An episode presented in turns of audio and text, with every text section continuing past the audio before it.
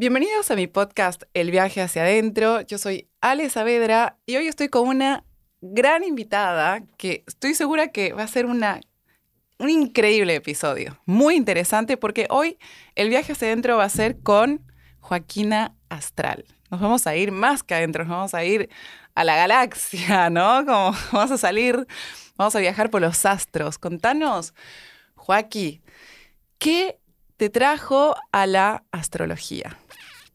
Bueno, muchas gracias. Gracias por la invitación. Un placer, para mí. Em, bueno, ¿qué me trajo a la astrología? Nací en la casa de una astróloga. Mi madre. Tu madre.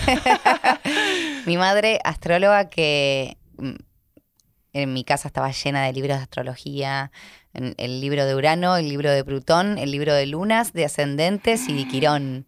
Cuando en ese momento, hace, yo tengo 33 años, cuando yo nací, la astrología en ese momento no estaba tan de moda como está ahora, ¿no? con tanta necesidad de conocimiento y, de curiosidad.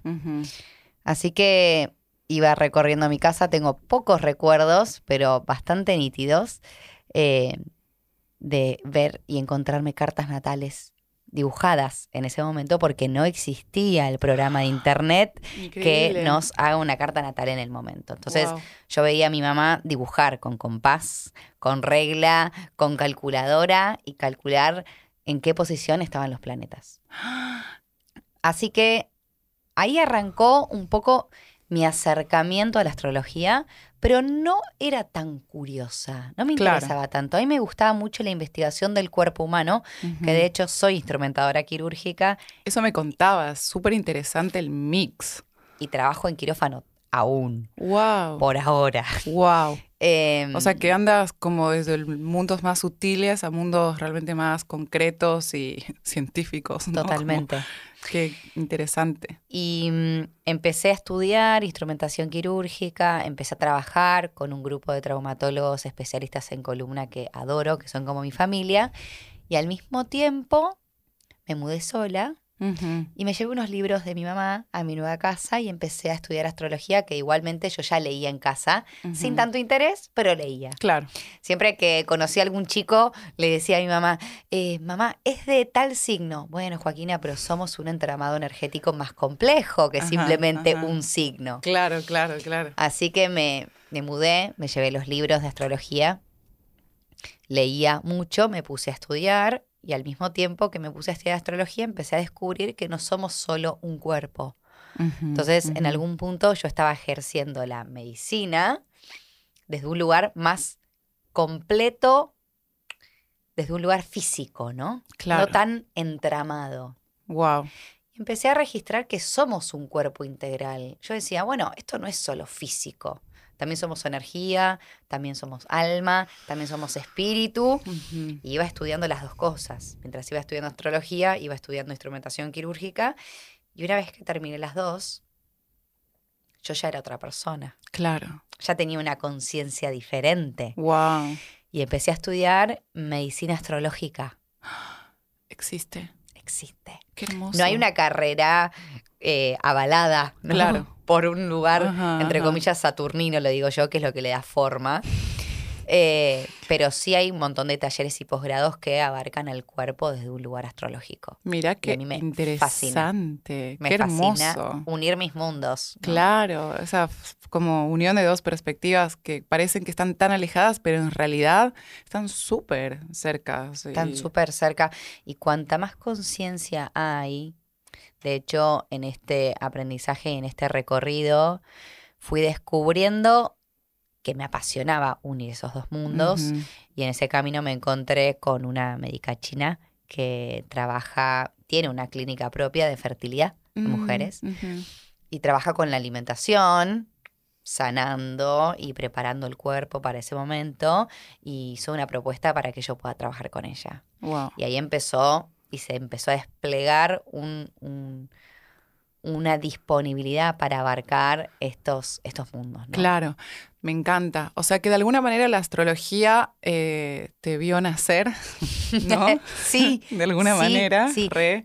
Siempre digo que, que yo intento humanizar a la astrología, como traerla más a lo concreto, ¿no? A lo cotidiano, no tanto en los mitos de qué me va a pasar si yo soy pisciana o si tengo, no tanto desde un lugar predictivo, pero desde un lugar de que me voy, voy queriendo encontrar y humanizar a la astrología y me voy dando cuenta de que en realidad la astrología me humaniza a mí. Wow. Ay, qué hermoso. sí. Qué Por eso digo, la astrología no es predictiva. O sea, Tomás Aquino, un personaje interesante en este mundo mm, que le gustaban mucho los astros, decía, astros se inclinan pero no obligan. Y yo un poco es la frase que me define. No, no se la Mm. robé, pero la, se la tomé Pero prestada. es- está calado mío.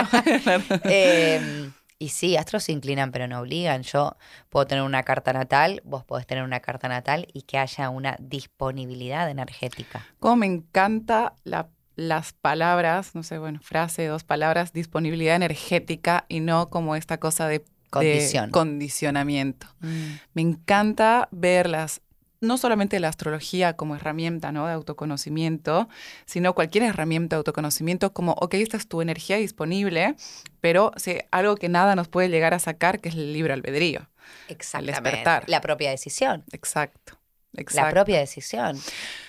Está buenísimo porque sería entender nuestra carta natal. ¿Carta natal o carta astral es lo mismo? Sí, es lo mismo. Carta astral se le dice porque es una carta de astros y carta natal porque es de nacimiento. Perfecto, genial. Gracias por el dato.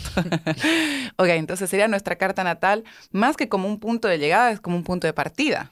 Un, punto de partida para decir, bueno, tenemos toda esta energía disponible, ¿qué puedo Mm. hacer con esta carta natal? Mm. En vez de, viste, agarramos a veces mucho a la carta natal como, bueno, ¿por qué me pasa esto? Ok, listo. La necesidad de entender, viste, los seres humanos queremos entender por qué nos pasan las cosas, Sí. poder transformar el por qué en un para qué. Uf, me encantó. Eso es espectacular. Voy a utilizar esto que acabas de decir para una pregunta que tenía. Entonces, si bien la astrología te vio nacer desde chiquita como que la mamaste de alguna forma, a través de tu mamá y de- a través de tu contexto, ¿hubo alguna situación de tu vida que te haya inclinado o te haya dicho, vamos a investigar un poco más sobre la astrología? Eh, ay, qué linda pregunta me acabas de hacer. Eh, no sé si hubo una situación concreta. Yo creo que nada es casual. Mm. Tampoco es casual que yo me haya llevado libros sin querer de la casa de mi madre. Claro. Pero sí a través de una situación. Qué linda pregunta, nunca me la hicieron. Mira, ¿en serio? En serio. Em, De hecho, las tengo desde que te hablé. Nunca, nunca me la hicieron y me la hiciste pensar recién. Yo tuve un primer novio eh, de los Sabía 15 que años. tuve un primer novio de los 15 años a los 21 años. Y esa relación, independientemente que fue lindísima, terminó de una forma bastante compleja por nada, nada grave, pero algo que fue como una traición para mí, ¿no? Mm. Y mi mamá, mi mamá, cuando yo le cuento todo este drama, se da vuelta y me dice, Joaquina, ¿por qué no lo pudiste pensar desde este lugar? Ella, Ajá. conociendo mi carta natal, lo que hizo fue darme vuelta a la situación, no hacerme responsable a mí, no, Ajá, ajá. y tampoco hacerlo responsable a él, no, pero sí me dio la posibilidad, observando mi carta, de poder pensar este movimiento que había habido en este vínculo desde otro lugar. Uh, Como no pasó porque sí, y quizás cuán- cuánta implicancia tuviste vos también en este hecho. mm, Yo me volví loca. Pero loca en el sentido de me fascinó su punto, su, su mirada. wow. Me despertó un montón de cosas. Mm. Y esa simple frase fue la que a mí me hizo decir, bueno, quizás puedo observar las cosas desde otro lugar. Mm, Empecé a leer un montón. mm, A raíz de que le pregunté, ¿por qué me dijiste esto? Me dijo, bueno, mira, vos tenés esto en tu carta, tenés esto en tu carta. Nosotros la energía la vivimos como patrones psicológicos. Somos seres humanos. claro. decodificamos la energía de forma psicológica porque no estamos todo el tiempo vibrando energéticamente, sino que estamos reaccionando frente a cosas que van pasando, ¿no? Exacto. Y además somos seres vinculares. Entonces hay un montón de energía, Encima. claro, auxilio. hay un montón de energía con la que nosotros no nos identificamos. Claro. La carta natal se polariza, quiere decir, hay una parte que vibra en luz consciente y hay una parte que vibra igual de forma inconsciente. Yo siempre pongo el ejemplo. Cuando la luz está apagada, la energía está igual. La energía está igual, no la vemos, la luz. Como potencial. Exacto. Entonces, respondiendo a tu pregunta, yo creo, yo creo que a raíz de una simple frase o cuestionamiento de ella, me hizo a mí tener la necesidad de investigarme desde otro lugar y ver que había otra posibilidad de ver las cosas. Wow, qué, qué bien que estuvo tu mamá ahí, ¿no? Porque fue como que entró como muy sutilmente. Muy sutil y ella es una acuariana siempre rebelde, siempre te dice las cosas desde otro lugar y eso tiene fantástico. Independientemente de que es mi madre y bueno, cada Obvio, cada, cuestión. Claro. Eh, sus temas. Pero sí puedo valorar que ella trae siempre la, posibilidad de observar de, de forma distinta las cosas. De hecho, estudia astrología hace 40 años. Uy, imagínate, hay que invitarla. Hay que invitarla. Ella hacía radio. ¿En serio? Sí, sí, sí, yo la acompañaba cuando era chiquita. Tengo Luna oh. Géminis, para los que no saben, es la comunicación. Eh, y yo la acompañaba cuando era chiquita y me decía, Joaquina, cuando esté el botón en rojo, Voz, silencio. Mm. Y yo me quedaba calladita al lado observando como... Y tu luna en Géminis diciendo, oh, auxilio, quiero salir. claro, denme un micrófono. A ver, ahora que tocamos el tema de la luna, sobre todo para las personas que no saben nada de astrología, sí. yo creo que hoy mucha gente, y sobre todo la gente que me sigue, algo debe saber. Pero contanos de qué se trata el sol, la luna y el ascendente. Básicamente, ¿de qué, de qué hablamos cuando hablamos de tengo la luna en? Bien. La, luna, el sol y el ascendente son las tres patas principales de una carta natal. Ok. Mi parte preferida es la luna eh, porque habla del primer contacto que nosotros tenemos con el amor. Mm. Tanto la luna y el Sol se consideran planetas en la carta natal y los planetas son funciones. Ok. Los signos son cualidades. Si nosotros hablamos del Sol es identidad, yo soy. Ok. Ahora, si nosotros hablamos de un signo, por ejemplo, Pisces, decimos soñador, sensible, poroso, es diferente. Para eso está buenísimo poder distinguir, ¿no? La función, planeta, y el signo, la cualidad del adjetivo. Ahora, las tres patas principales, Sol, ascendente y luna, em, el ascendente en una carta natal es aprendizaje.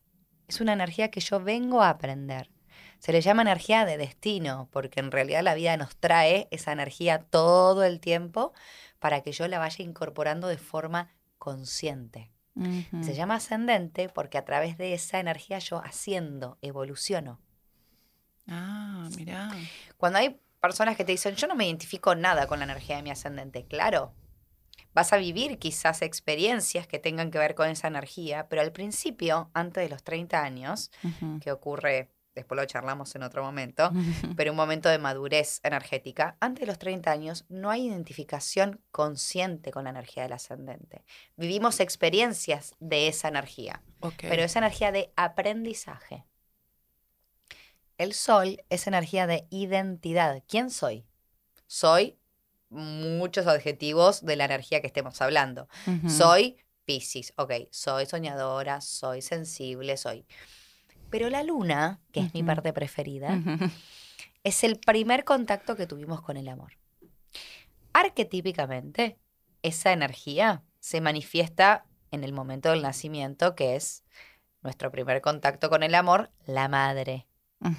Entonces, esa energía queda sellada a fuego, como un refugio, como una energía a la que voy a volver todo el tiempo para sentirme segura, para sentirme querida, para sentirme valorada, para sentirme protegida. Okay. La luna es como si fuese el salvavidas. Salgo al mundo y agarro el salvavidas, que es la energía de la luna, y con eso voy a sentirme seguro. Okay. Entonces, va a depender, obviamente, el signo en el que tengamos la luna. A ver, como para entenderlo con un ejemplo. Yo tengo mi luna en Pisces, como me decías. ¿Qué, quiere decir eso? ¿Que yo salgo al mundo que, que tratando de qué? De... Primero, si nosotros pensamos en energía pisciana, pensamos en energía que tiene que ver con una capacidad de empatía, de sensibilidad, Mm, de fantasía, de sueños, de idealización. Entonces, bajo cualquier circunstancia que a vos te dé angustia o que te sientas insegura o que necesites encontrar un poquito de amor, te vas a vincular y a buscar refugio con el signo de la luna. Entonces va a haber momentos en los que vos necesites meterte adentro de tu mundo de fantasía y soñar e idealizar un rato. Re. Me retiro Sí, del mundo sí. un rato como para idealizar ahí y poder sentir lo que yo quiero y me separo del mundo hostil. Ah, La como luna una, en Pisces una sí, especie de disociación, de sería. disociación, que en realidad parece raro hablar de Pisces y de disociación porque Pisces es lo más conectado que hay. El tema Ah. es que a veces hay tanta conexión, Claro. tanta, tanta, tanta, tanta, y siento tanto Ah, que necesito, exacto, necesito desapegarme. Dios. Porque sí, siento que si no, uf, me drena la energía. Sí. Entonces, por necesidad, cuando hablamos de luna, es necesidad. ¿Qué es Mm. lo que yo necesito para sentirme bien? Si nosotros hablamos de Aries, por ejemplo, y decimos, Aries es la acción, es la conquista, es la defensa, es el deseo. ¿Qué hace una luna en Aries cuando hay algo que le da miedo, Cosita, ansiedad? Acciona, se defiende. Sale sola. La energía de la luna sale sola, no la tengo ni que pensar. Es una energía tan inconsciente, tan implantada como en la base de nuestro ADN energético, que no es que le estoy pensando ese patrón energético como defensa. Mm, Sale. Es un manto que me recubre todo, todo el tiempo energético. Wow. Tauro. Tauro son los recursos, es la estabilidad, es la comida. ¿Por qué la comida? Porque es el primer registro con la materia, con lo que puedo tocar, con lo tangible. Con el dinero también, porque el dinero es lo que me permite a mí tener mis propios recursos para tener mi estabilidad. Entonces, la luna, necesidad en Tauro, ¿qué necesita? Sus cosas. Mm. Lo tangible, Y el su goce, ¿no? estabilidad, el goce, comer algo rico. A uno Claro. le una luna en Tauro. ¿Cómo le demostrás amor? ¿Le cocinas? le decís, mira cuánto te ¿Por qué no quiero. fui luna en Tauro? Para que me cocine. Bueno, todas las lunas tienen como un lado A, le digo yo, y un lado B. Mm, El lado A en realidad quiere decir el talento, para qué es buena esa luna. Si esa energía sale sola y la tengo súper disponible, entonces la luna en Pisces, en tu caso, tiene una disponibilidad energética absoluta para poder sentir lo que siente el otro. Wow, sí, re. Sí, hasta un punto en el que digo, bueno, ok, como que ya está, basta de sentir tanto, porque realmente, y con una amiga me acuerdo que no sé qué luna tendrá, pero debe tener una luna así medio parecida, decíamos, no puedo entender las personas que conectan poco con los demás. Solo yo sí conecto, conecto al 100. ¿Viste? Y como, pero por otro lado, el otro día hablando con un amigo, hablábamos de que tengo Venus en Géminis. Entonces ahí hay como una, Sí, ¿No? totalmente. Venus, cuando hablamos de planetas, esto fue muy interesante lo que me acabas de decir. Eh, si hablamos de planetas, Venus tiene como función, porque es planeta, función, no es signo. Venus es la forma, es muy profundo Venus, eh, y Venus en la carta natal habla de cómo generamos recursos, Mm. nuestra relación con el dinero, Uh, el valor propio y el merecimiento, la forma en la que nos vinculamos con un otro, ah, mira. lo que me da placer, lo que le doy valor. Venus es muy amplio y es muy interesante. Entonces, sí, tenés la luna en Pisces y ahí busco por refugio y por, ne- por necesidad una alta conexión con otra persona. Y Venus en la carta natal representa también la forma en la que uno puede generar dinero. Comunicación. Chicos, paguen. Páguennos. Páguenos. ¿No? Como a través de ahí encuentro el placer y también puedo Ay, generar recursos con la comunicación. Wow. No es solo la forma en la que me vinculo con otra persona. Mm, ¿Sabes qué? El otro día pensaba, decía, un lugar en el que yo siento que brillo realmente es una buena charla. Y ahora lo loco, o sea, mis podcasts son charlas, son charlas Son charlas. profundas, interesantes. Y otro lugar en el que siento que brillo es una fiesta. Ay, qué lindo. Sí. Bueno, lo diverso. Ahí está. Venus en Géminis también. Mm. Y también, tu ascendente, ¿lo puedo contar? Sí, obvio. El ascendente en Leo, aprendizaje. Digo, acá hay algo que te representa, ¿no? Como estos son tus podcasts, es tu espacio y venís a brillar en algo que hagas. Mm, claro, claro. ¿Cuál es el aprendizaje del ascendente en Leo? Salir, siempre que pensemos en un ascendente, tengo que pensar en el signo anterior al ascendente.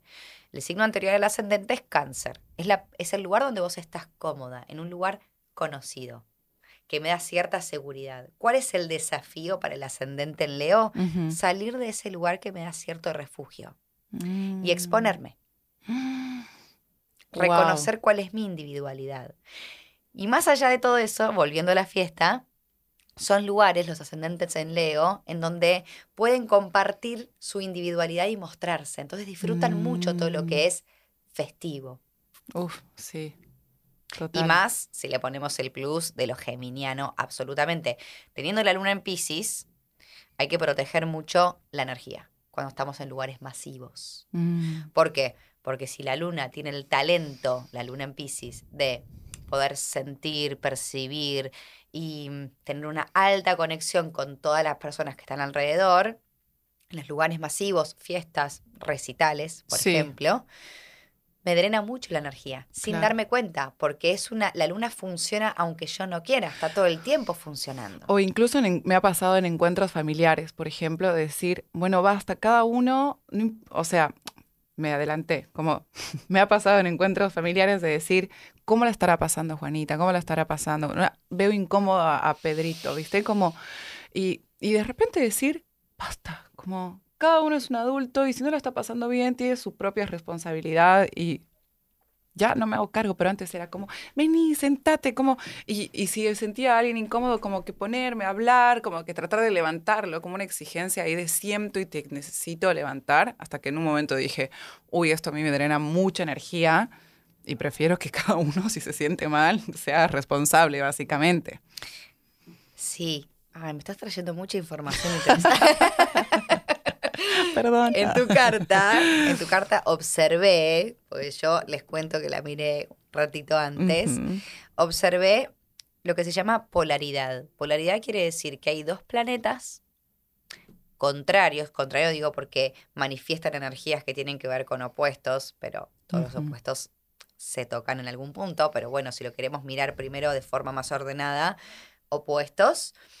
Uno tiene, un planeta tiene que ver con la independencia, la autosuficiencia, la responsabilidad, el deber ser, el Mm. mandato y la forma. Mm. Ese está en tu carta natal muy presente. Ah, se llama ¿sí? Saturno. Uh, Sí. Este Y en- Saturno. y en el otro polo está Urano, que es el planeta diferente, creativo, independiente, libre. Wow, mirá, pero yo vivo en esas dualidades. Claro, claro Ay, que sí. Pero a Sí. veces las sufro. Sí, claro que sí. ¿Por qué la sufrimos? Cuando nosotros no sabemos astrología, la sufrimos pensando que tenemos algo que arreglar, algo que unir. Ah, bueno, no. Entonces me ubico acá mejor porque en este lugar y en este polo estoy tranquila en el deber ser, en la responsabilidad, en el cumplir, en el mandato, porque desde ahí, ascendente en Leo, soy reconocida. Pero en realidad no le estoy dando lugar a todo lo que es Urano, que es lo creativo, Mm. es lo distinto, es la sensación de saltar al abismo, Mm. la sensación de libertad. El tema es que si yo me ubico conscientemente en esta sensación, de, en esta energía, perdón, de libertad, diferencia, creatividad, a veces puedo sentir que no tengo Saturno, que quiere decir que no tengo forma, que no tengo respaldo, que Mm. no tengo una estructura que me sostenga. Sí, sí, re, totalmente. Exactamente.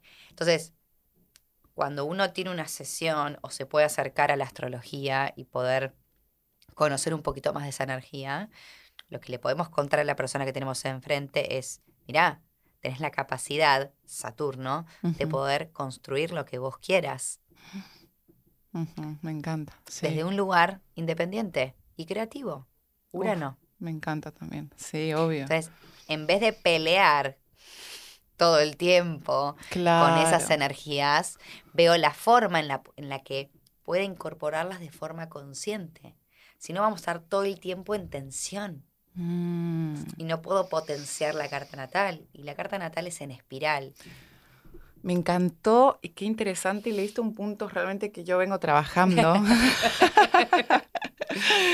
Increíble, o sea, realmente la astrología tiene esto que tiene una lectura tan profunda e interesante que entenderlo así es como que digo, ah, ok, tengo que dejar de luchar entonces con esto. Exacto. Porque yo suelo irme a la polaridad, salto a sentir, no, ok, eh, estructura, orden. Digo, ¿qué estructura, orden? No, libertad y creatividad. Y, que, y de repente me voy de un lado al otro. Sí. Que no y puedo aparte, como...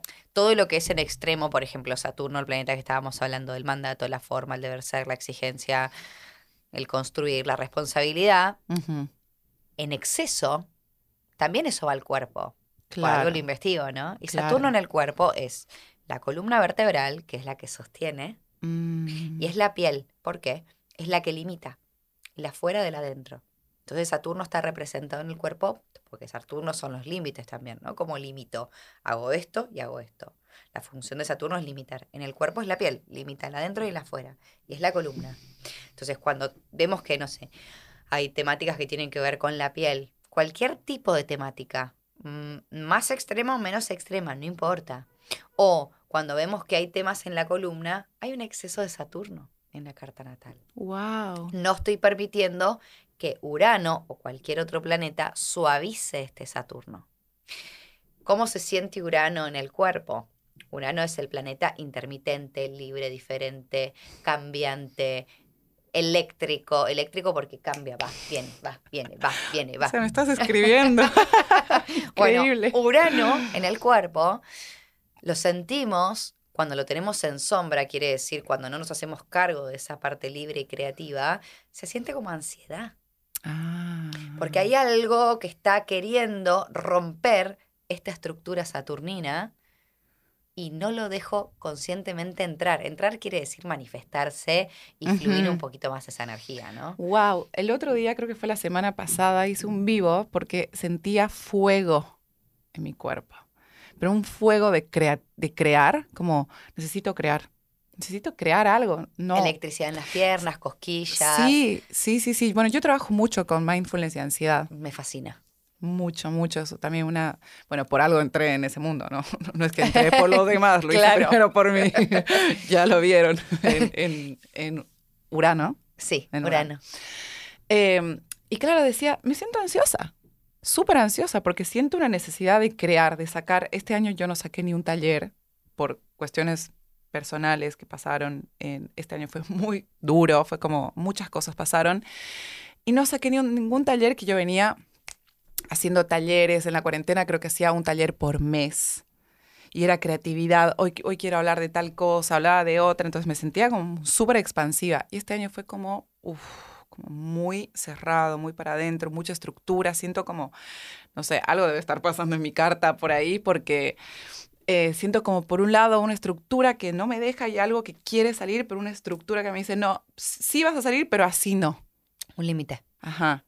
No, sí vas a salir, pero haciendo las cosas de esta manera, haciéndolo bien, haciendo así, como bien. ¿Viste? Como, es como que lo que entiendo, ver mi carta, que ahora seguramente te voy a pedir un turno